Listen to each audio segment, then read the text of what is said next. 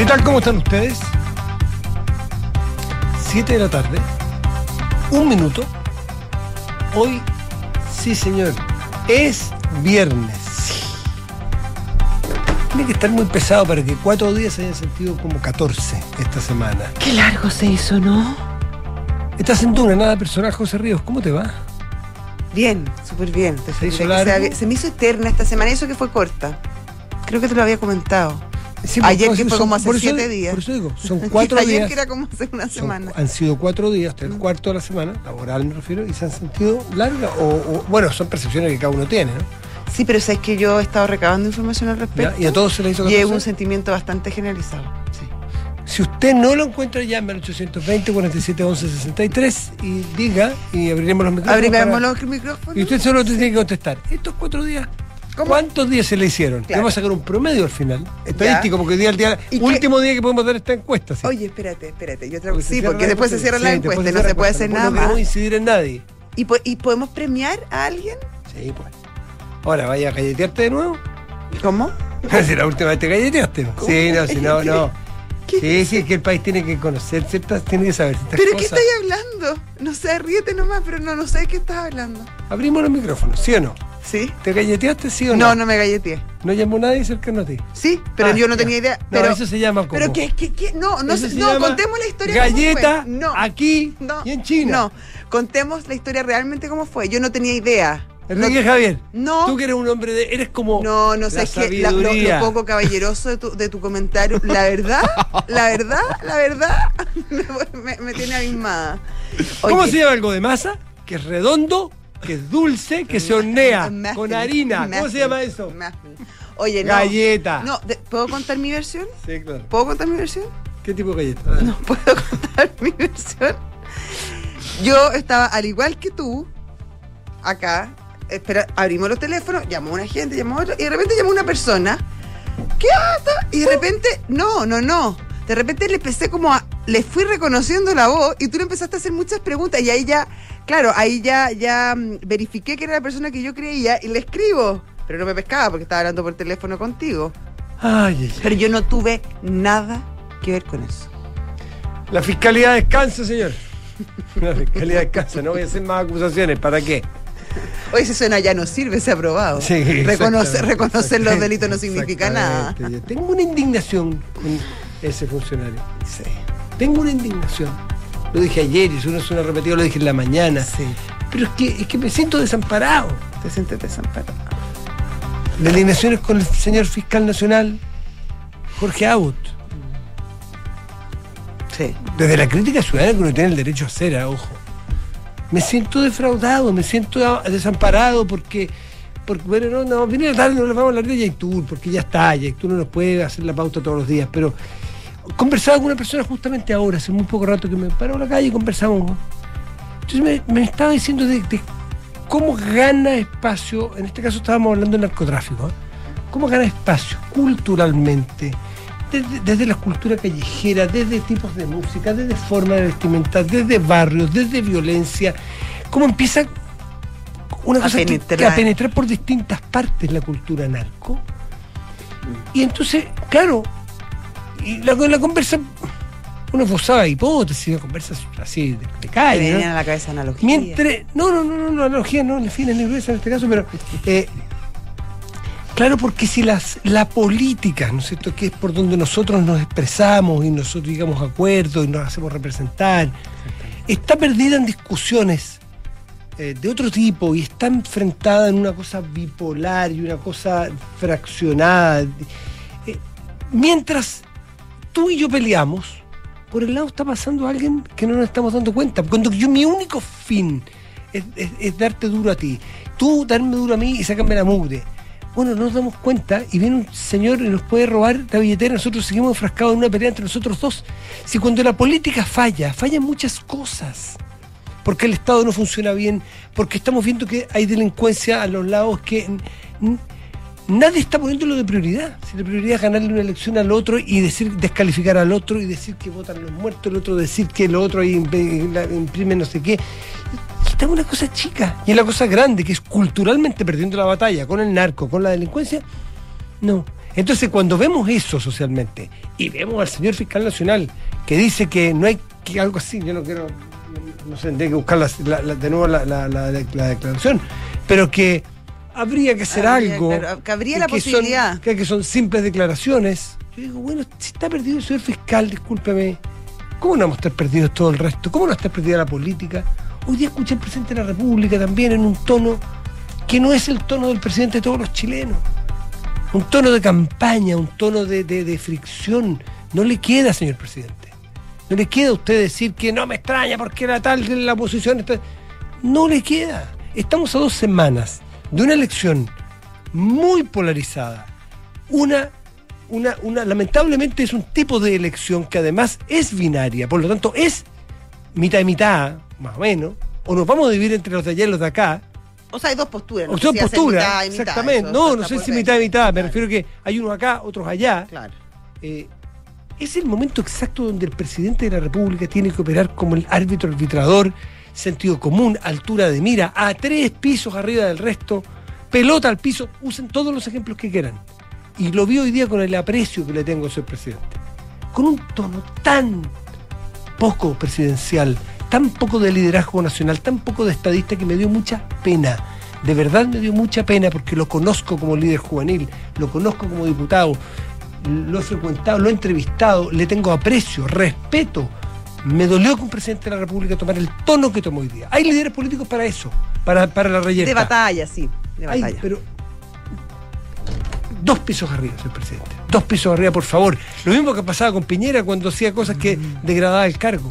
Sí. No por, no por, no por No, una porque elección. además, porque además, eh, claro, eh, en, en el fragor de, de- de la pasión dicen estas cosas, pero, pero después los días pasan, la- las molestias, las heridas quedan y el presidente se va a tener que hacer cargo a partir del 5 de septiembre de un país que no solamente va a venir de un proceso muy complejo, sino va a Pase viene un pase. país, pase lo que pase, gane quien gane, si eso ya es casi accesorio para la tarea que, que le cabe al gobierno en adelante, que es tratar de recomponer el ánimo nacional, eh, tratar de sanar heridas, tratar de calmar y, y recomponer un ánimo país que está completamente Mm. por el suelo. Si yo tuviera la oportunidad, que no la he tenido, no tengo, no tengo canales abiertos ni nada, si tuviera la oportunidad humana de decir, señor presidente, lo vamos a necesitar mucho el 4 y el 5 y el 6. Mucho. A usted. Y si fuera otro, a ese otro. Claro, necesitamos a un a presidente de la República de todos los chilenos. Exactamente, lo vamos a necesitar con una equidistancia, lo vamos a necesitar que no esté abollado por los choques de la. Que no esté justamente en el topón. Mm. Y, y me pareció hoy día que estaba en el topón, lamentablemente, digo, con harta pena, con harta pena, porque lo vamos a necesitar. Me dicen, me ¿Qué dicen te que, hay, que hay líderes políticos que muy silenciosamente, no me consta, por eso yo que- quiero ser súper honesto, que sí está operando justamente en fórmulas de acercamiento. Sí, pues hay conversaciones y ideas respecto a Mm. cómo a cómo habría que seguir y conversaciones. Sí. ¿Te acuerdas? Bueno, ayer lo, lo- lo tratamos de, de- Me dicen, ser bien, bien Sí. directo, me dicen que el expresidente Lagos está, está trabajando en ese, en ese sentido. Mm. Él no tiene ninguna responsabilidad, él lo hace con la buena voluntad de, un, de una persona Sí, de bien, que quiere al país. que está, que quiere que fuera de, vaya que está bien. fuera de la coyuntura, que incluso ha, de- ha demostrado cierta, no sé si neutralidad, pero al menos no ha querido, entendiendo su, su- su papel en la historia, no ha querido influir. Y por lo que me cuentan, a mí no me consta, he intentado establecer algunos nexos, pero no me ha resultado para poder reportear, eh, pero me cuentan buenas fuentes que efectivamente está tejiendo, está tejiendo una, espacios de encuentro porque se van a necesitar. Y a los que los chats familiares, de cursos, de amigos, están tratando como tratan, a las- al presidente, los que están tratando como tratan, a los del otro lado, se tratan de aquí y de allá. No voy a repetir los términos que tratan al presidente ni a otro, quiere decir que están siendo muy poco generosos con el país. ¿Se están dando gustitos? Sí, pero están actuando como niños, no como gente adulta. Y he visto adultos tratando muy mal al presidente, como trataron mal al presidente Piñera y al presidente Bachelet, con epítetos inadecuados. Le están haciendo un pésimo favor a su país. No vaya a ser cosa que estemos jugando con fuego. O Eso sea, yo creo que con fuego estamos jugando Ah, hace rato. tratándolo aquí, tejiendo rumores falsos, hipótesis de no sé qué, no sé cuánto. Pero esto ya es como, Matías, y no solamente con el presidente Boric, esto, o sea, Sí. de un tiempo a esta parte es un deporte nacional. Claro, por supuesto. Y además no tiene ningún ningún costo, ninguna ninguna sanción. Y ahí también ha sido responsabilidad de los propios líderes que tampoco muchas veces eh, han sido enérgicos en, en defender el cargo. Claro. En fin, ya. Pero son las 7 con 11, ¿eh? Sí, pues está en duna. Nada personal.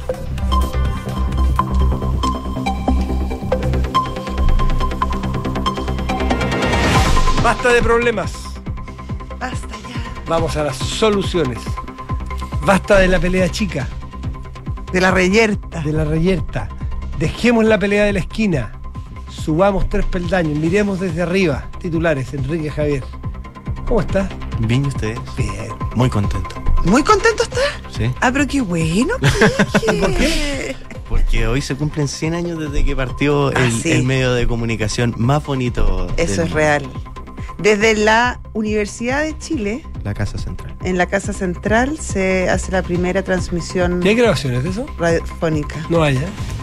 Eh, se escuchó en, en distintas partes, en el diario Mercurio, habían 200 personas ahí en Morandé, en el Palacio de la Moneda y en el Museo de Artes y Oficios. Y después lo subieron a las redes, ¿no? Sí, obvio, está todo en red, y Ah, con, lo música, con música atrás. ¿ah? Sí. Así que. Enrique Javier, además con las efemérides, ¿te das cuenta? Eso Esto- es- oye, perdona, esto es más que una efeméride. ¿eh? es- es que este muchacho tiene sentido republicano y de historia. Como la memoria viva del periodismo. La reserva moral del periodismo chileno. Construir tejidos, puentes. Enrique Javier, por favor. Vamos con los titulares. El ministro de Hacienda, Mario Marcel, informó que el gobierno se encuentra trabajando en indicaciones al proyecto de reforma tributaria que está siendo tramitado en el Congreso y que el Ejecutivo ingresó hace poco más de un mes. En ese sentido, el ministro Marcel indicó que la reforma aún no tiene satisfecho al Ejecutivo y que en estos momentos se está trabajando en algunas indicaciones que van en la línea principalmente de la inversión y la productividad. El presidente Gabriel Boric se refirió a las declaraciones del alcalde Daniel Jadwe, quien aseguró que las empresas forestales compran la madera robada en la macrozona sur. En ese sentido, el mandatario pidió seriedad respecto al tema y agregó que el gobierno no especula respecto a este tipo de ilícitos. Actuamos en base a hechos y si el alcalde Jadwe o cualquier otra persona tiene antecedentes, le pido que los ponga a disposición de la justicia para que se investigue como corresponde, sentenció el mandatario. Emmanuel Macron y Vladimir Putin acordaron una inspección del Organismo Internacional de la Energía Atómica a la planta nuclear de Soporilla. El presidente francés y su par ruso apoyaron el envío de esta misión del Organismo Internacional de la Energía Atómica a la central ucraniana, que se encuentra ocupada en la actualidad por tropas invasoras. El Manchester United anunció un principio de acuerdo para el fichaje de Casemiro. De acuerdo al comunicado de los Diablos Rojos, la transferencia de Casemiro está sujeta al acuerdo de términos personales, los requisitos de visa en el Reino Unido y los exámenes médicos de rigor. Por su parte, el Real Madrid también comunicó este acuerdo al traspaso del jugador de 30 años a Old Trafford. Muchísimas gracias, Enrique Javier. Muchas gracias a ustedes. Queda Gracias, liberado. ¿eh? Queda liberado. ¿Liberado para qué? Tengo que viene en la, en la tarde es un crimen tener a este muchacho aquí. Con la Ah, tú querés juventud. liberarlo para que vaya mm, a hacer de las suyas con sus amigos. Las terrazas y las aceras de esta ciudad lo esperan. Ahí la está haciendo, Después de las ocho. ¿Ah? Después de las 8, Sí, ¿estás chantado entre las 8? estoy acá en el programa. Trabajando. Es un Como pilar. siempre. un pilar de. Apoyándolo desde el otro lado del vidrio. Es bueno este que hacer. ¿Qué se puede decir? 7 de la tarde, 14 minutos, estás en Duna. Nada personal.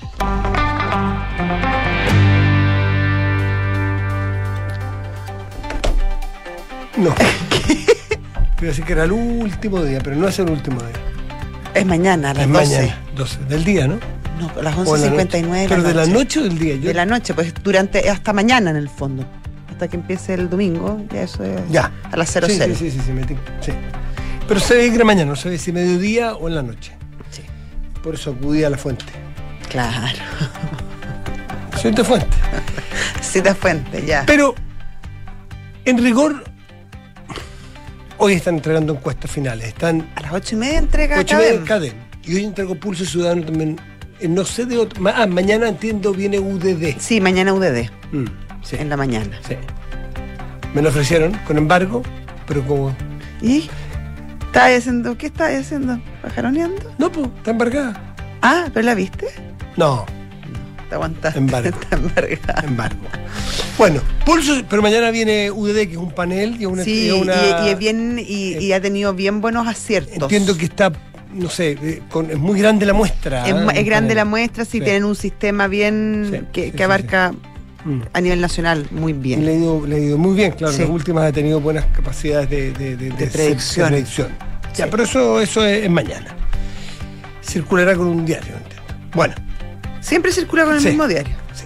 Pulso Ciudadano sí se entregó, abierta, y, e indica que en la brecha, que en esta misma encuesta la semana pasada se había cortado a 8 puntos, ¿te acuerdas, no? Sí, sí, sí. Bueno, rechazo aumenta a 12,9 puntos de diferencia, su distancia con el eh, apruebo. 45-12, 32-9. ¿Mm? ¿Y si hay alguna explicación de este salto? ¿No? ¿No? No, pero lo curioso es cómo se movió tan, tanto Sí, en, una- pues. en, en- poco, ¿ah? en una en semana. profundo puede haber sido, y claro, uno trata, comienza a, a recordar qué fue esta semana. Eh, recordamos que la semana pasada terminó con, con el, el, el- aviso de la Contraloría, más bien no el aviso, el, el, ah, Sí, reto de la Contraloría, el ¿ya? raspacacho de la Contraloría del ministro Jackson. Después vino la, la denuncia penal en contra del ministro Jackson por malversación de caudales públicos.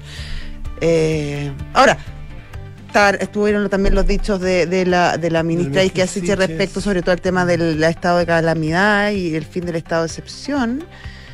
Sí, no, no, no- claro, no pero no, no sé si nada muy... Sí, ¿qué es lo que tiene esta encuesta que salió hoy? Déjame que la voy a, la voy a abrir, plebiscito de salida 4 de septiembre. Eh, si el plebiscito de salida para la nueva constitución fuera este domingo, votaría, ¿qué votaría usted? 45-8 apruebo, eh, perdón, rechazo, 32-9 apruebo, 15-7 no sabe, Eso también aumentó, ¿no? 15-7 no sabe, déjame, te, te lo voy a ver al tiro. Y luego está nulo y blanco 2,5, no votará 3,1. Ahí nos, nos da el eh, 100. A ver, déjame ver, plebiscito, déjame cómo va respecto de las semanas anteriores. Claro, la semana. Agosto 22. Mm, esta es, hoy día está en 45,8. Claro, claro, claro, claro. La semana pasada, yo te diría que en el último tiempo, en esta misma encuesta, fue el punto más cercano que han tenido desde que se empezaron a separar en marzo. Claro. En marzo se cruzaron. ¿m? En la segunda, en la última de marzo Sí, se cruzaron las abril, líneas a principios de abril y ahí empezó a diferenciarse con cierta claridad importante a partir de abril, de la segunda semana de abril, fuerte. La diferencia más grande, te diría yo, que estuvo en esa tercera semana de abril, en la última semana de, no, en la primera de mayo, y luego otra importante en junio. Y de ahí de junio, el apruebo, en esta encuesta que es Pulso Ciudadano, ¿no es ¿cierto? Empezó a subir. Mire, yo le voy a leer desde junio, ¿ah? solo le voy a leer apruebo, para que usted tenga en la cabeza, recuerde. Eh, 25, 28, 30, 29.9, 33.9, y ahí llegó, y, y mire, la, mire el- el- desde ese mismo junio, mire el rechazo. Venía subiendo tenue, 41.9, 40, bueno, ahí es fuerte, 44.4, 46.3, de ahí a 46, a 44.5, a 44.4, leve pero planeando a la baja suave. Eso hacía pensar, y yo escuché al, Ramón, se llama, el señor se llama, me Ramón Ca- Caviedes, me parece, el, eh, ya te lo voy a buscar el nombre, en una, una entrevista la semana pasada, que él decía que había una, un, un estrechamiento importante la semana pasada, que lo hacía más probablemente difícil de presagiar lo que quedaba en esas tres semanas. Bueno, pasó una de esas tres semanas, esta que acaba de pasar, y la curva del apruebo por primera vez en una, dos, tres, cuatro, cinco semanas retrocede el apruebo. Porque es un parte de los misterios, pues. Pero no había retro siempre la curva al alza, al alza, al Sí. alza, la última, casi mes y medio, me- eh, sí, mes y una semana, y esta semana retrocede de 33.9 la semana pasada, el apruebo, a 32.9, un punto completo. Sí. Ramón Cavieres. Ramón Cavieres.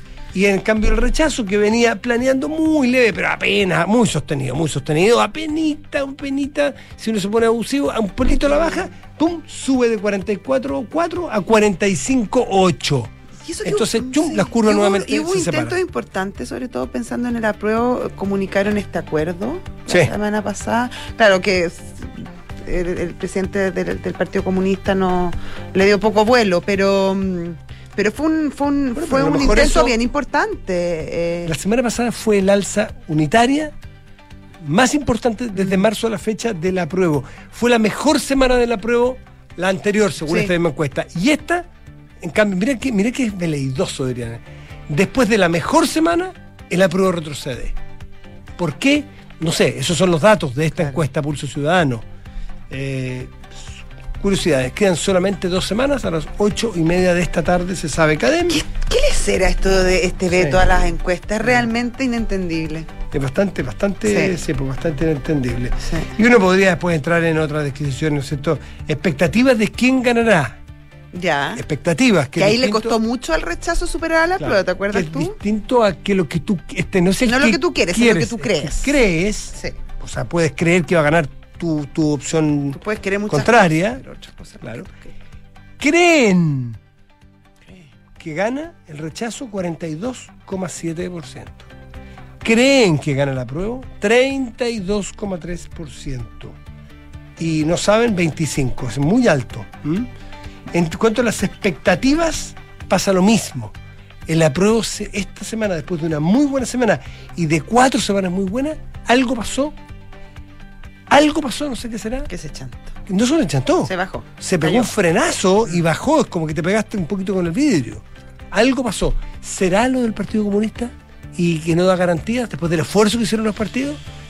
Sí. ¿Es bien egoísta o No, es bien no, injusto? Claro, perdón? no, y qué poder tendría el, eh, el Partido Comunista, pero, pero sí puede tener algo que ver porque en el fondo, en el fondo, lo que hace Telier es sincerar una situación que es bien real.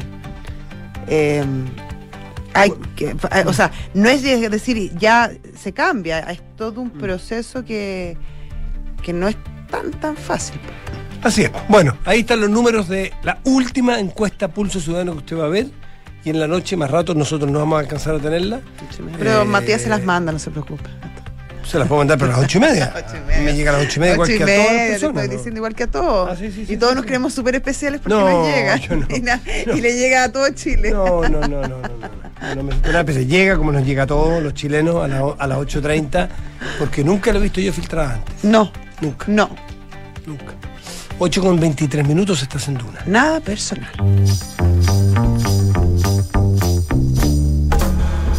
Son los infiltrados en nada personal. Infiltrada. Viernes de José Tapia. Sí. Ay, qué felicidad Ah, más ¿Cómo grande. estás, ¿Cómo José? está ¿Qué el cierre? tal? ¿Cómo está ese cierre? Bien, ¿y ¿Estamos cerca? Estamos cerca, estamos un poco lentos, pero ahí. ¿En cuánto- vamos a- ¿Pero yo- seguro? a- Mira, yo- pero yo- seguro, Ah, sí, seguro. Yo me acuerdo, ¿cuál era la angustia de, las, de, de los viernes en la tarde cuando había que cerrar en los diarios? Que no ¿Cuántos pasara espacios nada. te daban y cuántos caracteres tenías? Tal cual. Por ejemplo, entonces te decía, tenéis 25 mil. Entonces tú miraste tu te texto, tiene harto. 48, no me acuerdo. Sí, Y empezar a, a Qué podar. corto, qué saco, Ah. pucha, me costó. Esta parte está tan. Uno se empieza a enamorar Sí, de tu texto. tal Esta cual. parte es tan buena, porque esto no ha salido antes. Ya, pero apúrate, José, tenéis que, tenéis que entregar, tenéis que entregar. Sí. Bueno, Tal cual. años, 15 años yo estuve en una redacción, así que y lo recuerdo. No, y ahora imagínate que los espacios se han ido acotando, o sea, esos 25 mil caracteres. Claro, ahora no leen, ahora no leen. Sí, pero. ¿Cuánto un artículo hoy en día? ¿7000? 7 mil, 8 mil son dos páginas Sí. más o menos. Yo soy de leen la- dos páginas igual. Yo soy de la época de los centímetros. en- Cuando trabajaba No, en la no segunda, no, yo- era por centímetros. ¿Por centímetro? Claro, pues. Es porque no existía, no se, no se componía, se componía a mano y con pegamento. Ah, claro. Entonces tú este, este, eh, imprimías un chorizo largo Ya. del ancho de la columna de la segunda, y trabajaba ahí, y entonces después tú ibas con un cuchillo tip top y, Y- y lo ibas cortando y lo ibas cortando y lo ibas pegando. chu, chu, chu. No, no, era, bien bonito, era artes- artesanía total. Eh, no, no hace tantos años, son como 20 nomás, 25. Ha avanzado la tecnología. Pero, avanzado. pero tienen otra ventaja los periodistas de prensa escritos hoy día, que en la versión web puede ser más largo. No, sí, podía ser una versión extendida, pero uno Claro, papel y en otra el cosa corazón, más, igual que es complejo. a medida que va cambiando la noticia, tú también puedes ir agregando nuevos Sí, no, de todas temas. maneras. Uno te, o sea, te golpean y te golpean y no, no- no había nada más que hacer. Nomás, Ya, José. ¿cuántos caracteres está ahí? Siendo Sí. las 7 con 26. No, estoy casi lista, me falta un recuadro, así que vamos avanzando. Y después a cortar, y después a cortar. A podar, a podar. ¿Qué tema nos trae José Tapia hoy? Hoy día, el que considero, la verdad, el tema del día, por lo menos en materia... De la Sí, semana, pues, te eh, diría yo. Sí, de la, de la semana, puede Oye, ser de la y para semana. sí. adelante, no solo el de hoy, sino que es el tema que va a venir con fuerza. Sí, no, o sea, a ver, el fallo básicamente de la Corte Suprema, que se venía esperando hace ya. Pensamos inicialmente que iba a salir la semana pasada. Sale finalmente ayer por cinco votos contra cero. La primera lectura fue bien dramática porque se dijo, lo que dijo la Suprema es, no pueden subir, o sea, no se puede aplicar esta alza. Así fue la primera lectura, pero lo que más causó como inquietud de las ISAPRES fue que de manera inédita la Suprema no solamente dice fallo respecto a estas 300.000 personas que presentaron un requerimiento para que no les subieran los planes, sino que este fallo va a tener alcance total. Por ende, los 3 millones de beneficiarios del sistema no se les puede subir el plan. Y si usted ISAPRE subió el plan, tiene que retrotraer esa alza. Claro, porque califica de abusivo, si no me equivoco, ¿no? ¿Cuál es el- No, cuál no, es no, no, el- no, lo que no, no, dice que para dice que tiene que estar bien justificado y que Claro. en realidad Que no ellos, entregaron viendo los papeles, en el antecedentes, fondo. La Superintendencia de Salud no entregó todos los antecedentes que se le pidió, por ende no estaba bien acreditado el alza. ¿Y qué es lo que hace la Corte Suprema? Pone el pie en la Superintendencia de Salud y en una comunicación que envían las ISAPRES a la Superintendencia de Salud, que es una ISAPRE donde dicen, Superintendencia, nosotros vamos a subir el plan 7,6% de nuestros afiliados. Es ese acto lo que la Suprema anula. Por eso se aplica a todos los afiliados esta decisión de no subir. Pero eh, si bien inicialmente esto fue visto con bastante temor por la ISAPRE, porque aquí hay que recordar que hay un contexto de problema financiero que viene hace mucho tiempo, durante el 2020-2021 los precios estuvieron fijados por decreto y el 2021 se autoriza a las ISAPRE a subir un 7,6% por parte de la superintendencia. Hasta un 7,6. Hasta un O sea, ellos 7,6. pueden subir menos también. Menos, pero Claro. todas las ISAPRES Oh, dijeron obviamente, venían- no, y dijeron, oh, este, esta alza ni siquiera compensa lo que han subido nuestros costos, Mm. que ha sido más de 20%, por ende todas se acogieron hasta 7,6%. Y los eh, usuarios del sistema empezaron a impugnar a la Corte Suprema y a ir con estos reclamos que fueron fallados ayer. Pero si uno hoy día al hacerle un primer zoom, hay cosas positivas para la ISAPRES. Primero, queda como cierta claridad de que se termina un poco la judicialización, porque por primera vez el fallo no condena en costas a las ISAPRES. Ya. O sea, todo un negocio que se ha armado de los abogados que piden, mándame el- la- este papel de alza y yo te Claro. lo judicializo y para que me paguen. Ese negocio terminaría, o sea, hay tribunales que pagaban hasta un millón de pesos en costa a cada abogado y casi que los abogados se iban moviendo por tribunal para ver quién pagaba más y se armó todo este negocio paralelo que un poco la, la- la la Corte Suprema ya había dicho el año pasado como ojo con este tema porque nos llena de trabajo y porque obviamente tampoco es la idea. Entonces, hoy día eh, la ministra vocera Ángela Vivanco sale a explicar el fallo, vuelve a reiterar que esto corre para todos, pero también dice, ojo, aquí también estamos poniendo el punto en la judicialización, no estamos condenando, condenando en costas y dice, nosotros ya, ya emitimos como una comunicación a las Cortes de Apelaciones para que adjunten este fallo que nosotros ya dimos y fallen rápido en esta misma línea. Que eso la verdad es que ha causado bastante debate entre los abogados porque se supone que eso como que no está, no sé si la palabra es permitido, pero es muy raro que la Corte Suprema le diga a todas las en la cortes, oiga, costumbre". tienen que fallar como yo fallé. O sea, porque cada caso es particular. Entonces, eh, si bien la ISAPRES dicen ya, nos quedamos tranquilos un poco por esto, por otro lado, la Suprema dice, perfecto, no pueden, esta alza no está acreditada de manera correcta, pero no hemos dicho que las ISAPRES no puedan subir. Hemos dicho que las ISAPRES, las ISAPRES sí pueden subir los planes, pero tiene que estar de manera, tiene que estar correctamente justificada. Está bien justificado. Está Claro. tal cual. Por ende, Superintendencia de Salud vuelva a hacer el proceso. Vuelva a explicar bien el alza, vuelva a detallarla bien y ahí las ISAPRES pueden subir. Claro, es como una especie de apelación sin ser apelación. Es como, parta todo de nuevo, tra- traiga sus documentos, muéstrelos bien, etcétera, y veamos cómo sigue y veamos cómo, cómo seguimos. Entonces, por un lado, la ISAPRE dicen ya, nos quedamos tranquilos porque no debiera haber más judicialización o debiera hacerse más complejo judicializar, debiera ser más puntual. Por otro lado, dice ya, nos están acreditando el alza, podemos subir. El tema es que volver a hacer el proceso de nuevo, ¿cuánto se va a demorar? O sea, y aquí ya las ISAPRE ya como tomaron la decisión de que a todos los afiliados que se les subió el plan, se le va a devolver eso vía excedentes. ¿Mm? Ya. El plan empezó a subir en julio, ahí se empezó a aplicar el alza. Son 10 mil millones de pesos mensuales en alzas. Entonces, toda esa plata, la Ay, ISAPRE es la tiene. retroactivo. Sí, es retroactivo. Entonces, todas esas alzas, la ISAPRE la tienen que volver a sacar del sistema. Por ende, serían 10 mil millones de pesos julio, 10 mil millones de pesos agosto, porque ya estamos terminando agosto. Por ende, dicen, no vamos a aguantar. Si esto se atrasa, no vamos a aguantar un tercer año, entre comillas, con fijación de precio. O sea, sería de nuevo todo el ¿Qué papeles 2022. le habrá faltado? ¿Cuál- ¿Qué tipo de información? No, no- no queda claro cuál es la información, la justificación que les faltó. No queda claro, pero el fallo es bien crítico con la superintendencia. Es como un coscorrón bien fuerte. Es como nosotros estamos haciendo esto porque prácticamente usted no hizo bien la pega. Claro, pero, pero lo que paga son la ISAP. Pero O sea, nosotros le pedimos- superintendencia hizo mal la pega, pero el, Sí, no, tal cual. Pues, pero le digo, usted, ustedes no acreditaron bien esta alza y por eso nosotros frenamos todo. Entonces la ISAPRE dicen, puta, ni siquiera, nos, ni siquiera fue culpa nuestra. ¿Qué, qué- qué se ve para adelante? ¿Qué, qué- si uno conversa y con el reporteo de ustedes en el, en el off, ¿qué le, qué le dicen? la- ¿Tienen viabilidad? O sea, lo que dice la ISAPRE es que no van, no pueden sostener un tercer año sin eh, un alza de planes. O sea, que se ve muy complejo el escenario, que quedan como entre comillas pseudo tranquilas con este fallo, porque les acredita las alzas y por otro lado terminaría con la judicialización. Pero si en la Superintendencia de Salud, que la ministra de Banco hoy día fue en clara que es un proceso que debiera hacerse rápido, pero si no se hace rápido, eh, claramente el, déficit financiero sigue, sigue creciendo. O sea, estamos hablando de lo que yo les digo, de un sector que por cada mes de alza, o sea, por cada mes que no puede subir este 7,6, son 10 mil millones de pesos menos. 10 mil millones que también hay que tener claro que este 7,6 tampoco netea sus alzas de costo. O sea, cuando partió... eh, la, cuando se les acreditó esta alza, la ISAPRE hicieron como un paneo financiero y dijeron, ya, nuestros costos versus esta alza nos permite quedar un 5% abajo. Todavía. Entonces, si esta alza no se hace, ese 5% obviamente se va a acrecentar aún más. Y, eh, y ya ISAPRE, lo hemos conversado largamente, que ya ISAPRE, que están cortando, o sea, clínicas que están cortando los convenios con la ISAPRE, que no se están, que no están reembolsando de manera rápida. O sea, y la ISAPRE siguen insistiendo, porque aparte esto fue muy, fue como tragicómico. Pero este fallo sale justo después de la reunión que sostuvo ayer la ministra de Salud con las ISAPRE, donde salieron todos como muy amigos, diciendo ya se despeja la- las inquietudes como de quiebra del sistema, estamos, y sale este fallo.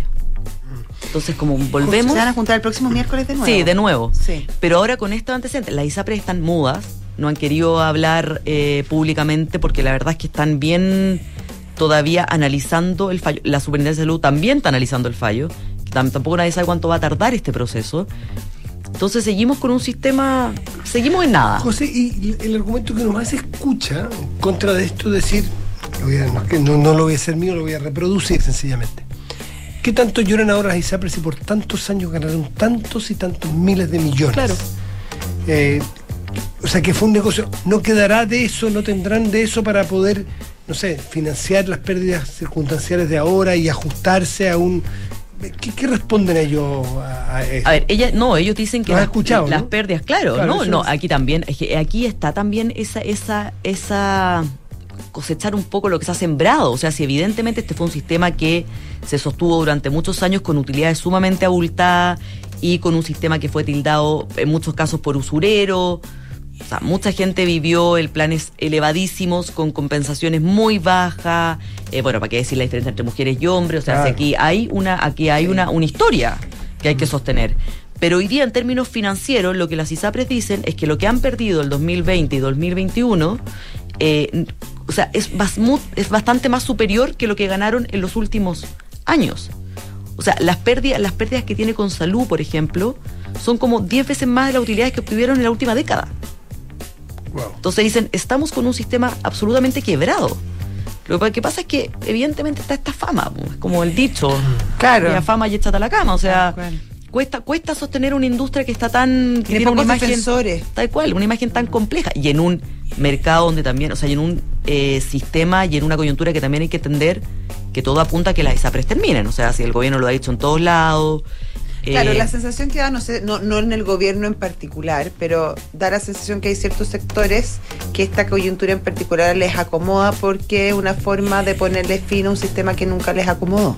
Claro, y que ellos han dicho públicamente que si bien no esperan que termine de manera, de manera administrativa, como sería un caso así poniéndoles cortapisa, sí hay que avanzar a un Fondo Nacional de Salud, un Fondo Único de Salud, y de hecho la misma ministra Yarza ha dicho que esta mesa también tiene como Apunta finalidad, si bien meta, en el claro. corto plazo es que subsista el sistema, que haya una transición, pero que en el largo plazo hay que avanzar a un Fondo Claro, Único de Salud. No se puede terminar por No, esta po. vía. Si se va a terminar, que sea por la vía de un diseño de una nueva Claro, política. Por supuesto. No, porque de nuevo volvemos al punto que hemos hablado otras veces, o sea, aquí, si este sistema termina Abruptamente. abruptamente, aquí la gente eh, mayor o la gente con preexistencia, enferma y todo, no tiene ninguna posibilidad. Mm. O sea, de cambiar otra ISAPRE, nada. Ni una. Y tampoco Además, como- conseguir seguros complementarios, No, nada. la situación económica además está tan difícil que la, el, el interés por instituciones de comprar estas carteras tampoco es como el que pudimos ver hace algunos años cuando quebró la Más vida. Más vida.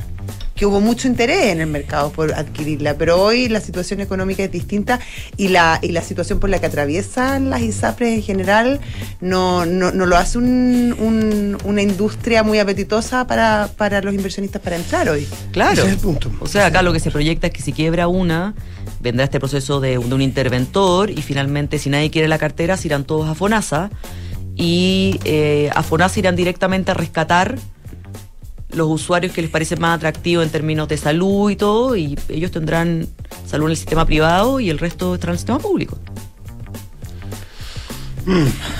Me comenta alguien aquí sobre los eh, sobre las ISAPRE, que esa pregunta que planteaba yo de, de que la Mm. ganancia al pasado es un punto que es re importante.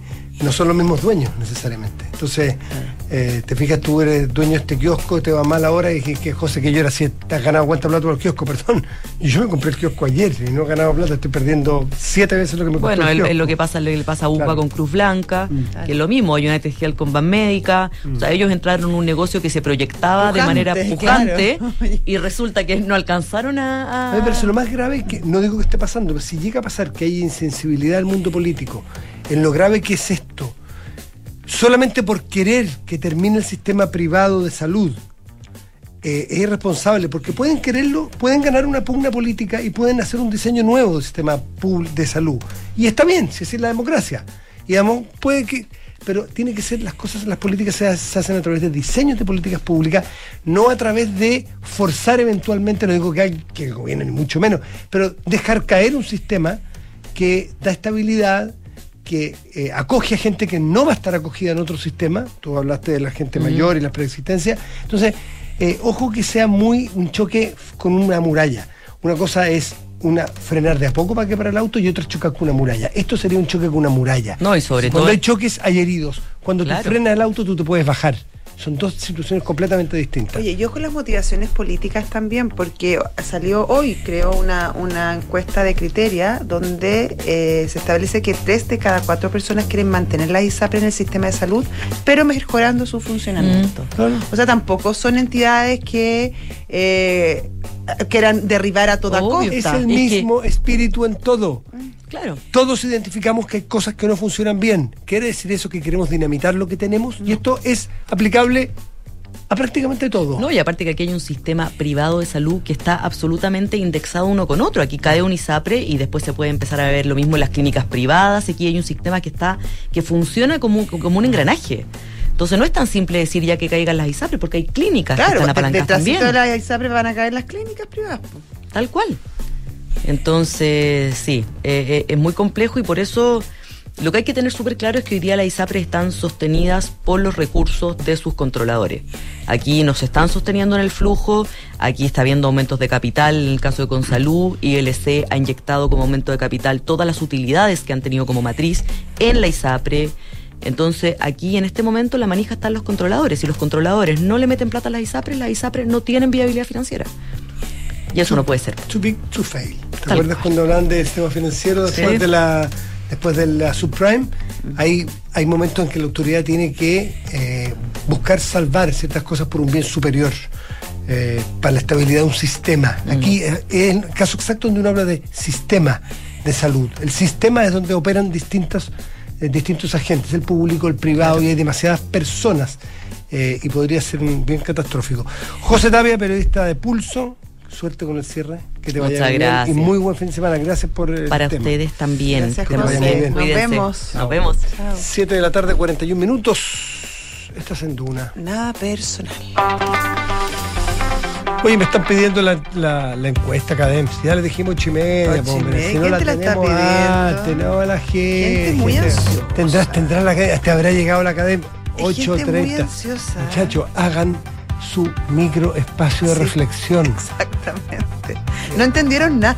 O sea que la gente no toma notas, no, no se concentra en lo que nosotros hablamos, en nuestro mensaje. Eh, claro, eh, practiquen la, la vida interior. ¿Cómo no van a poder esperar 40 minutos? Y además que. Francamente. Y además que si leen bien, en la mañana estuvo Roberto Dixon acá Sí, y está- da la impresión de que la claro. mano viene muy parecida a las últimas, ¿no? muy claro. O sea, no, no nos sabemos Oye, los qué buena números. estuvo la conversación hoy día buena, en la sí. mañana con, con Cristian Valdivieso. Con dos de los y con grandes encuestadores Roberto que hay. Dixon, muy interesante. Además de los resultados y las proyecciones, todo el análisis detrás de los números, lo encontré muy Además que no están, no están para nada de acuerdo en el análisis. No, discutían un montón. Sí, o sea, sí, sí, mira, yo quiero hacer un matiz. No, estuvo muy, muy entretenido. Si no lo verdad. escuchó, está el podcast de esta mañana, lo puede escuchar en Duna. Eh, 7 con 42, estás en Duna. Nada personal. José Ríos, vamos con los. Vamos, con el Fondo Mutuo. Zurich estructurado nominal, tus ahorros comenzarán a trabajar por ti. Invierta ahora tu dinero ingresando a zurich.cl y recuerda que solo tienes hasta el 2 de septiembre, no queda nada. Nos queda mucho, nos quedan dos semanas, un poquito menos. Claro. No, dos semanas exactas. Dos, en el viernes, es viernes, es viernes 2, materiales. es viernes 2. Sí. Sí, pues dos semanas exactas. Bueno, y busca, yo, yo sé que es lo que buscas tú en la vida, José. Que busco Respaldo, cobertura, las mejores marcas en maquinaria. Sobre todo mundial. eso, sobre todo eso. Bueno, tú lo que estás buscando es Salfa, pues. Visita salfamaquinaria.cl, Salfa, más que máquinas. Y doctorados Universidad Andrés Bello, formación de excelencia para atender las necesidades de nuestro país. Más información en investigacionuna.cl. Y mm, vamos a hacer una pausa. Sí, Ya volvemos. Ya, pues. Espérenos. Más de 380 graduados de programa de doctorado se han formado en Universidad Andrés Bello, generando así capital humano avanzado que contribuye a solucionar los problemas más complejos de nuestra sociedad. De nuestros graduados de doctorado, un 48% son mujeres, en línea con nuestro compromiso con una sociedad más equitativa y con más oportunidades. Universidad Andrés Bello, la excelencia académica, nuestro compromiso. Más información en investigación.unap.cl. Te invitamos a conocer el Fondo Mutuo Zurich Rendimiento UF, un fondo de riesgo moderado, el cual busca protección ante los riesgos inflacionarios ya que invierte en instrumentos UF. Además, podrás invertir y rescatar tu inversión cuando estimes conveniente.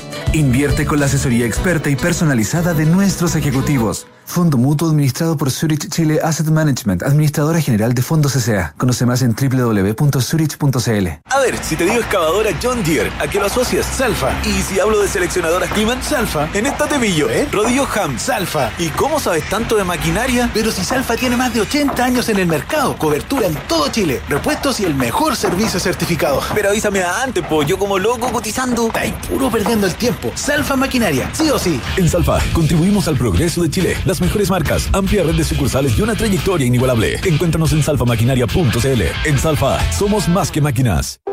Digitaliza los procesos del área de recursos humanos con Talana, la más completa y robusta plataforma para la gestión de personas. Gracias a los módulos de remuneraciones, asistencia y turnos, firma digital, desarrollo organizacional y reclutamiento y selección, Talana ha ayudado a las empresas a reducir sus costos operacionales. Únete a las miles de empresas que ya han digitalizado su área de recursos humanos con Talana. Conoce más en talana.com. Próxima pregunta. Quien responda a esto se saca el 7. ¿Cuánto sale el envío de una pizza si la pido con Rappi Prime? ¿Se va? Cero. A mi papá le sale cero. Pedir todo lo que te gusta sin sumar el envío te hace único. Obtén tres meses gratis de envíos ilimitados y sin costos desde la suscripción de Rappi Prime. Beneficio exclusivo pagando con Visa Platinum, Visa Signature y Visa Infinite. Disfruta este y más de 300 beneficios. Visa, única como tú. Ahora que llegamos, podemos tomar algo calientito. Bueno, Tata, ¿unos cafecitos? Ya. Oye, me contó el papá que cambiaste la alarma al final. Sí, vinieron la semana pasada. Y mira, con este simple llavero, activo y desactivo para entrar y salir. Ay, pero qué tecnológico. ¿Vio que estoy actualizado? Muy fácil de usar. Y tu abuela, feliz. La veo bastante más tranquila. Protege lo que más quieres con Alarmas Verisur. Contrata llamando al 600-385-0003 o en verisur.cl. Activa Verisur. Activa tu tranquilidad. 7 de la tarde con 46 minutos, estás en Duna. Nada personal. Vamos a, mm, a presentar a un invitado pronto. Un invitado que además yo tengo, además de mucha admiración, mucho cariño. No lo conozco tanto, tanto, tanto, pero le tengo mucho cariño. Las veces que, que lo hemos entrevistado ha sido es un tipo muy, está muy, muy, muy, muy gentil. Muy gentil, que yo lo admiro mucho además porque eh, por su tono, por su aporte y además por su pluma. Yo me leí un par de libros de él que son ¿Ya? muy entretenidos. Agustín Esquella, ¿cómo estás tú? Muy buenas tardes. Bien, Matías, buenas, buenas tardes a ambos. Qué, qué gusto de oírte. Estaba diciendo que una de las personas que yo aprecio y admiro por su, por su tono, por su sabiduría. Así que, Agustín, un gusto tenerte bien en la tarde con nosotros. No, un agrado poder conversar con ustedes y si piensas todo eso de mí, Matías, es que te conoces poco. Sí, no sé, está- eso. Tenemos un amigo común que me diría lo mismo, que me recomendaría un psiquiatra, digamos. Si es, verdad. Tú sabes. Profundizar la relación al menos. Sí. Ah. Josefina, falta de, fa- eh, falsa humildad de mi parte. Sí, pero, pero estamos los dos de acuerdo, sí, que nuestro amigo común tiene más problemas que nosotros dos y no vamos a echar el agua a Héctor Soto aquí. Porque, Ah, no, sí, Sí. no, muchos más. Sí, ese, muchos más. sí, ese- de, de esa persona no, no vamos a hablar. Eh, ¿Sabes por qué? ¿Hubo carrera hoy día, Agustín? ¿Fuiste a las carreras, no? No, no, no, hubo el, eh, hubo el miércoles, anteayer, y estuve ahí y lo pasé divinamente. Meses, más, sí, más de un año que no estaba en el hipódromo. Y lo bueno del hipódromo no es solo que se puede jugar a los caballos, que es algo excitante, sino es un lugar para la conversación, para el encuentro con personas que solo uno encuentra en el hipódromo regularmente. Y eso me hace muy bien después de la experiencia que ustedes conocen. Claro, me imagino después, claro. Tiempo, conversaciones más adversas eh, durante un año. Oye, otra cosa buena para, para, para la tranquilidad de Agustín, eh, se ampliaron los aforos ahora. Así que va a ser cada vez más fácil visitar recintos deportivos. Sí, o sea, hoy día se informó. no, no, no te sabría decir yo a cuánto, ¿en pero están aumentando en, en los estadios y en todos los recintos Agustín, deportivos. van a, van a poder ir más guanderinos a Playa Ancha. Sí, no, y Wander está levantando. No, no me abras esa herida, pero ya vamos levantando un poco. Estamos en primera B, pero levantando y vamos a salvar por lo menos la dignidad. No digo na- algo más, pero un poco, ¿no? Salvar la dignidad. a esta altura eso es harto. Antes de entrar, antes de entrar a esos, oye, antes de entrar a esos temas tan serios y tan importantes, estaba, yo, nosotros los viernes solemos recomendar o series o qué sé yo, iba a recomendar un pequeño cuento, Ya. que aprovecho, a lo mejor tú ya lo leíste, eh, Agustín, que se llama Los vientos de Mario Vargas Llosa. que es No, un cuento no de octubre del año pasado, que es un cuento muy divertido, muy gracioso, eh, escatológico a ratos, eh, de. Mario Vargas Llosa paseando por Madrid con el único amigo que le queda, dice él, porque está viejito. Eh, donde fue, solo decir que fue a celebrar, más bien a, a- a- a sufrir el cierre de los últimos cines de Madrid y dice que había un par de viejos, él y la gente pasaba por el lado y no sabía que estaban cerrando el cine. Eh, me- lo recomiendo mucho, está en letras abiertas, es gratuito, está abierto y qué sé yo, se llama Los vientos de Mario Vargas Llosa, que está muy, muy simpático, eh, muy con el tono de tus libros, de tus, de tus historias. ¿ah? Lo anoté ya. Ya. Gracias por el dato, Matías, porque los lectores de libros y, y cinéfilos vivimos de los datos, igual que en la hípica, pues nos tienen que dar. Yo no sé cuánto Con paga su este papelito, libro. con No sé cuánto paga este libro, pero lo vas a pasar bien. No, no, bastó con lo que dijiste. Ay, ay, ay. Bueno, pero ya tenemos que traer materia porque si no nos van a sacar del aire. Está- estamos, a dos, sí, estamos a dos semanas. ¿Cómo estás viendo tú el, el- el clima el, el- electoral y lo que viene? ¿no? Bueno, el clima lo veo como está, no me sorprende mucho que haya mucha pintura de guerra y bastante desmesura, creo yo, en los juicios, tanto por un lado como por el otro, pero es difícil imaginar una votación popular, eh, particularmente cuando se trata de una nueva constitución, que no produzca eh, una rivalidad, desde luego, en términos pacíficos y una cierta estridencia que a mí me viene muy mal. Yo, yo me acomodo mal al tono que hay, al clima que hay, pero procuro entenderlo como algo inevitable. No obstante, con esto vino esta respuesta, Matías. Creo que a partir del 4 de septiembre, así gane el apruebo o el rechazo, vamos a tener hacia adelante una tarea pendiente en un caso implementar la nueva constitución y desde luego hacerle ajustes y cambios que necesita. Y en el caso de que gane el rechazo, bueno, cobrarle la palabra a todos los sectores políticos que se han comprometido con continuar el proceso constituyente a través de alguna fórmula que conduzca al reemplazo de la constitución del 80, no más reforma, reemplazo. Eso es lo que nos ha faltado llevamos 42 años con la constitución de la dictadura, eso es un motivo de rumor, creo yo. Bueno, pero ¿a qué voy? Y a partir de esa fecha vamos a necesitar, cualquiera sea el resultado, muy buena voluntad por lado y lado. Mira, la política no está dominada nunca por los buenos sentimientos.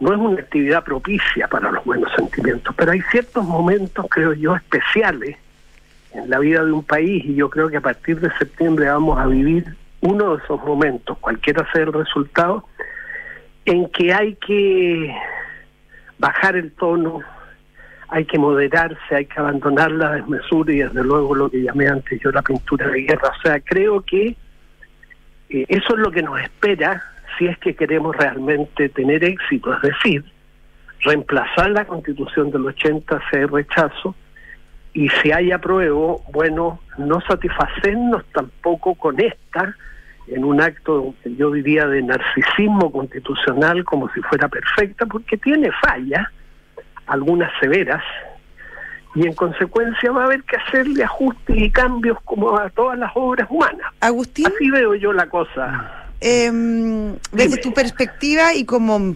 participante en primera, en primera línea de, este proceso eh, constitucional, de ganar el rechazo y tomándole la palabra a todos los sectores que han dicho que se va a continuar con el proceso constitucional y que obviamente se va a buscar una una salida democrática, participativa para la reacción de una nueva constitución, eh, donde la, la, figura de una convención eh, es bastante transversal. Em, ¿Cuáles serían tus recomendaciones? Para la constitución de esa convención una vez vivido eh, toda esta experiencia que tuviste tú durante este año al interior de la primera convención? Mira, Vacilo un tanto en la respuesta, como es notorio a raíz de la pausa que dejé, porque veo difícil que se pueda implementar otras otra solución, o sea, otra otro otro procedimiento en el caso del rechazo hacia el reemplazo de la Constitución del 80 que no sea el que tú señalas. No no no creo que el país esté para aceptar una comisión de expertos, por bien que lo pudiera hacer, ni menos que lo hiciera el Congreso. En consecuencia, lo más probable es que ese sea el camino, pero claro, con algunos ajustes, de partida un número menor de miembros, diría yo, manteniendo la paridad de género que creo que es ya un hecho que se instaló enhorabuena en el país, por lo menos en los organismos públicos, y más aún si se trata de una nueva constitución. Desde luego también con representantes de pueblos originarios. ¿En la misma proporción, Agustín? En la misma proporción. Mira, no, no, yo no encuentro que haya sido un exceso lo que se otorgó en términos de escaños reservados a los pueblos indígenas, porque hay antecedentes históricos que no podemos desconocer respecto que de pronto tú tienes que, a lo menos en apariencia, eh, dañar un poco el principio de igualdad, porque antes, durante siglos, trataste desigualmente a alguien. La paridad de género obedece a lo mismo, cuando en los Estados Unidos empezaron a asegurarle cupos universitarios en los 60 a la población negra y postergaban blanco. Alguien podría decir, eso atropella el principio de igualdad. Claro que lo atropellaba, en teoría, ¿no? Pero había algo así como una deuda que hacía razonable una discriminación positiva en favor de la población negra. Pero bueno, más allá de, de las cuantificaciones, creo que el espectro de la convención, aunque de menos integrantes, podría ser así. Lo que yo le pondría al lado, Matías, Josefina, eh, de todas maneras, porque nos faltó en la convención, es una secretaría técnica integrada por expertos, no solo constitucionalistas, sino psicólogos, sociólogos de primer nivel que Chile los tiene en muy buen número, particularmente jóvenes que se han doctorado en universidades extranjeras, que están trabajando en universidades. Yo eché de menos eso. Cierto que muchos expertos constitucionalistas y de otras profesiones que tenían que iluminarnos sobre algunos asuntos, comparecieron en las audiencias públicas, pero cada audiencia pública con cada uno de ellos llevaba 10 minutos. Entonces era imposible aprovechar el conocimiento, la ponderación, los juicios que podían provenir de esas personas que conocen los temas. Nos faltó tener una Secretaría Técnica permanente. Eh, y yo recomendaría que en un futuro proceso la hubiera, la hubiera desde el primer día, porque la verdad es que muchos temas los constituyentes no los conocíamos o no los conocíamos suficientemente o nos dejábamos llevar inevitablemente por algún tipo de prejuicio. Siempre escuchar expertos, por supuesto pluralísticamente, o sea, expertos que representen un espectro plural de la sociedad chilena, es muy beneficioso. No son ellos los que van a tomar las decisiones, pero saben más que los que están escuchando y estos pueden, eso nos faltó a nosotros, aprovechar mejor el saber. Y nada, y eso podría hacerle muy bien a un eventual nuevo proceso. El, y, y la, la, autocrítica, tú que estuviste adentro, de, de por qué, si le hacemos caso a las encuestas que están saliendo hoy día, y aunque se dieran vueltas, ¿por, por qué el, el, el apruebo que, digamos, que partió con el 80 después de un proceso que debió haber sido de diálogo, y tú que lo viviste de adentro, se revierte. Vamos a suponer que gane la prueba, que es lo que tú quieres, entiendo, tú votas a prueba, aunque gane con 51. ¿Por qué perdió de ese 80? ¿Por qué bajó? O sea, en un buen escenario de ganar el apruebo con 51, con 52, que no es lo que dice la encuesta, ya perdería 30 puntos. ¿Por qué no lo logró mantener esta esperanza de los chilenos del 80% de hacer un proceso constituyente? Mira, lo primero que yo diría, Matías, es que ese 80% que votó por una nueva constitución puede resultar algo altanero, lo que voy a decir Mm. Yo creo que una parte importante de ese 80% no sabía por lo que estaba votando. ¿Y por qué votó? a ver, votó por una nueva constitución, bueno, impulsado por las circunstancias del país, pero no le tomó el peso, tal vez, a que una nueva constitución no iba a ser una constitución actual eh, un poquito mejorada, que había, por así decirlo, riesgos, que no solo se trataba de reemplazar a la constitución del 80, que eso ya es importante, me imagino, es un récord mundial que un país después de 42 años de tener una dictadura, una constitución de dictadura viviendo en democracia no la haya reemplazado, es un récord mundial. Eh, mm. Lo que estoy diciendo, o sea, eso a mí me ruboriza como país, nos presumimos de nuestra democracia, pero resulta que en materia constitucional ha habido una pereza enorme. Bueno, pero también está el hecho innegable que yo padecí y que me desesperó no pocas veces al interior de la convención de que el proceso constituyente, actitudes que tuvimos los constituyentes, declaraciones indebidas, agresividad, poca disposición, muchas veces, no siempre, pero muchas veces, a escuchar a los que pensaban políticamente distintas, eh, fue dañando la imagen que la convención partió teniendo ante la opinión pública. Mira, y con reserva digo partió teniendo porque el primer día de la convención, el 4 de julio de 2021, fue muy bochornoso.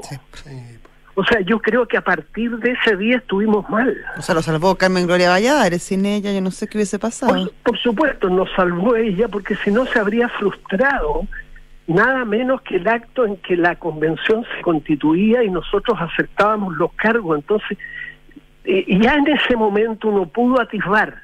Yo no digo que haya atisbado porque soy muy malo para leer el futuro, así sea próximo. Eh, atisbar que si la cosa estaba partiendo así ese día, un clima de crispación interna innecesario, absolutamente innecesario, nos iba a perjudicar en términos de opinión pública. Dicho lo cual, como decimos los profesores de Derecho siempre, pensemos también, Josefina, en que en las circunstancias que se instaló la convención, después de lo que pasó el año 2019 en Chile, de la crisis política, social y económica que teníamos eh, activada además por una pandemia, lo que yo me pregunto, ¿podía esperarse otra cosa? O sea, ¿acaso los constituyentes nos íbamos a trasladar a los Alpes suizos, no? E íbamos a redactar una carta magna ejemplar para el Chile actual. O sea, sí, el proceso que nosotros protagonizamos tuvo fallas graves y es una de las causas más importantes de que las personas hayan desarrollado lo que yo llamo lamentablemente malquerencia con la convención.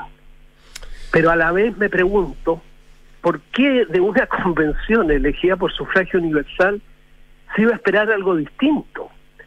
Yo lo habría esperado, yo lo quería, eh, más, ingenuamente lo, lo creí posible, pero a poco andar me di cuenta de que las cosas no iban así y de que nos estábamos en un espacio político comportando con los, como los políticos de siempre. Una convención es un espacio político en consecuencia, tú, repito, no puedes esperar los mejores sentimientos del corazón humano que nunca han aflorado en esa actividad, en otras sí. Ahora, la radicalización vista... Eh, claro. Eh. Pero ¿por qué afloraron de repente los peores?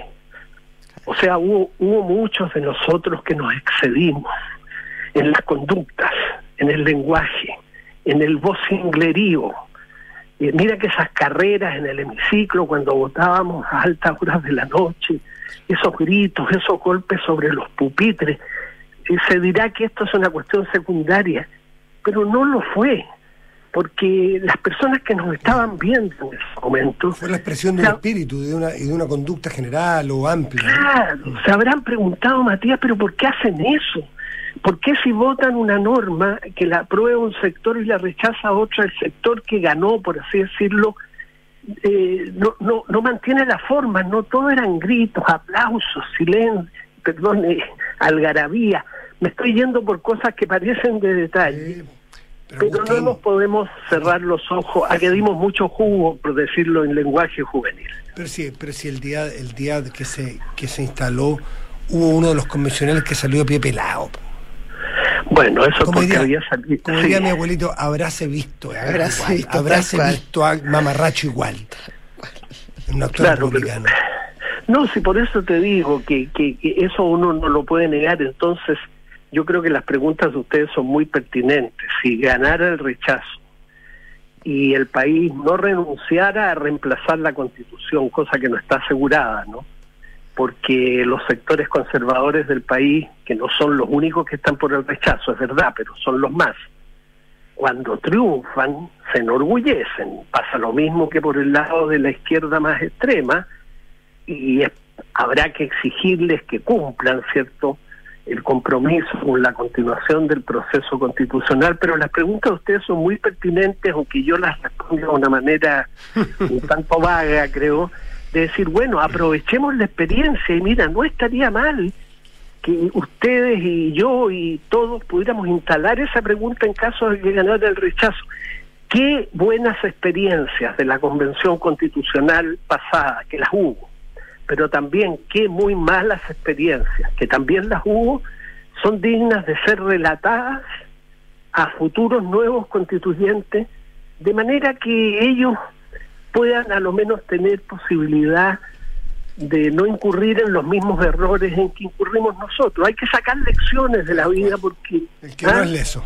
Sí, el que no es de eso, pues, exactamente, pues hay que aprender y si esto fracasa, bueno, un eslabón más en, el- en la historia constitucional de la constitución del 80 que no resulta, pero bueno, tendremos que apostar a que resulte el próximo, pero para que resulte el próximo, claro, tendríamos todos que mostrar eh, una cierta disposición política a reemplazar la constitución, a cumplir eso, pero también a comportarnos mejor, o sea, Veremos, veremos a pronto, pues, Agustín, hasta la próxima carrera. Ahí, ahí veremos cómo se comportan los pingos. Agustín Esquella, como siempre, un gustazo conversar contigo. Muchas gracias, Agustín. Bueno, gracias a ustedes por, por esta oportunidad de expresar mi- mi- mis ideas, siempre muy generales, como ustedes se dan cuenta.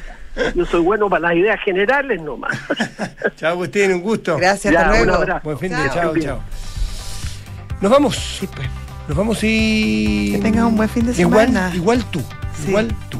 Ya. Arriba. Hasta el lunes. Chao.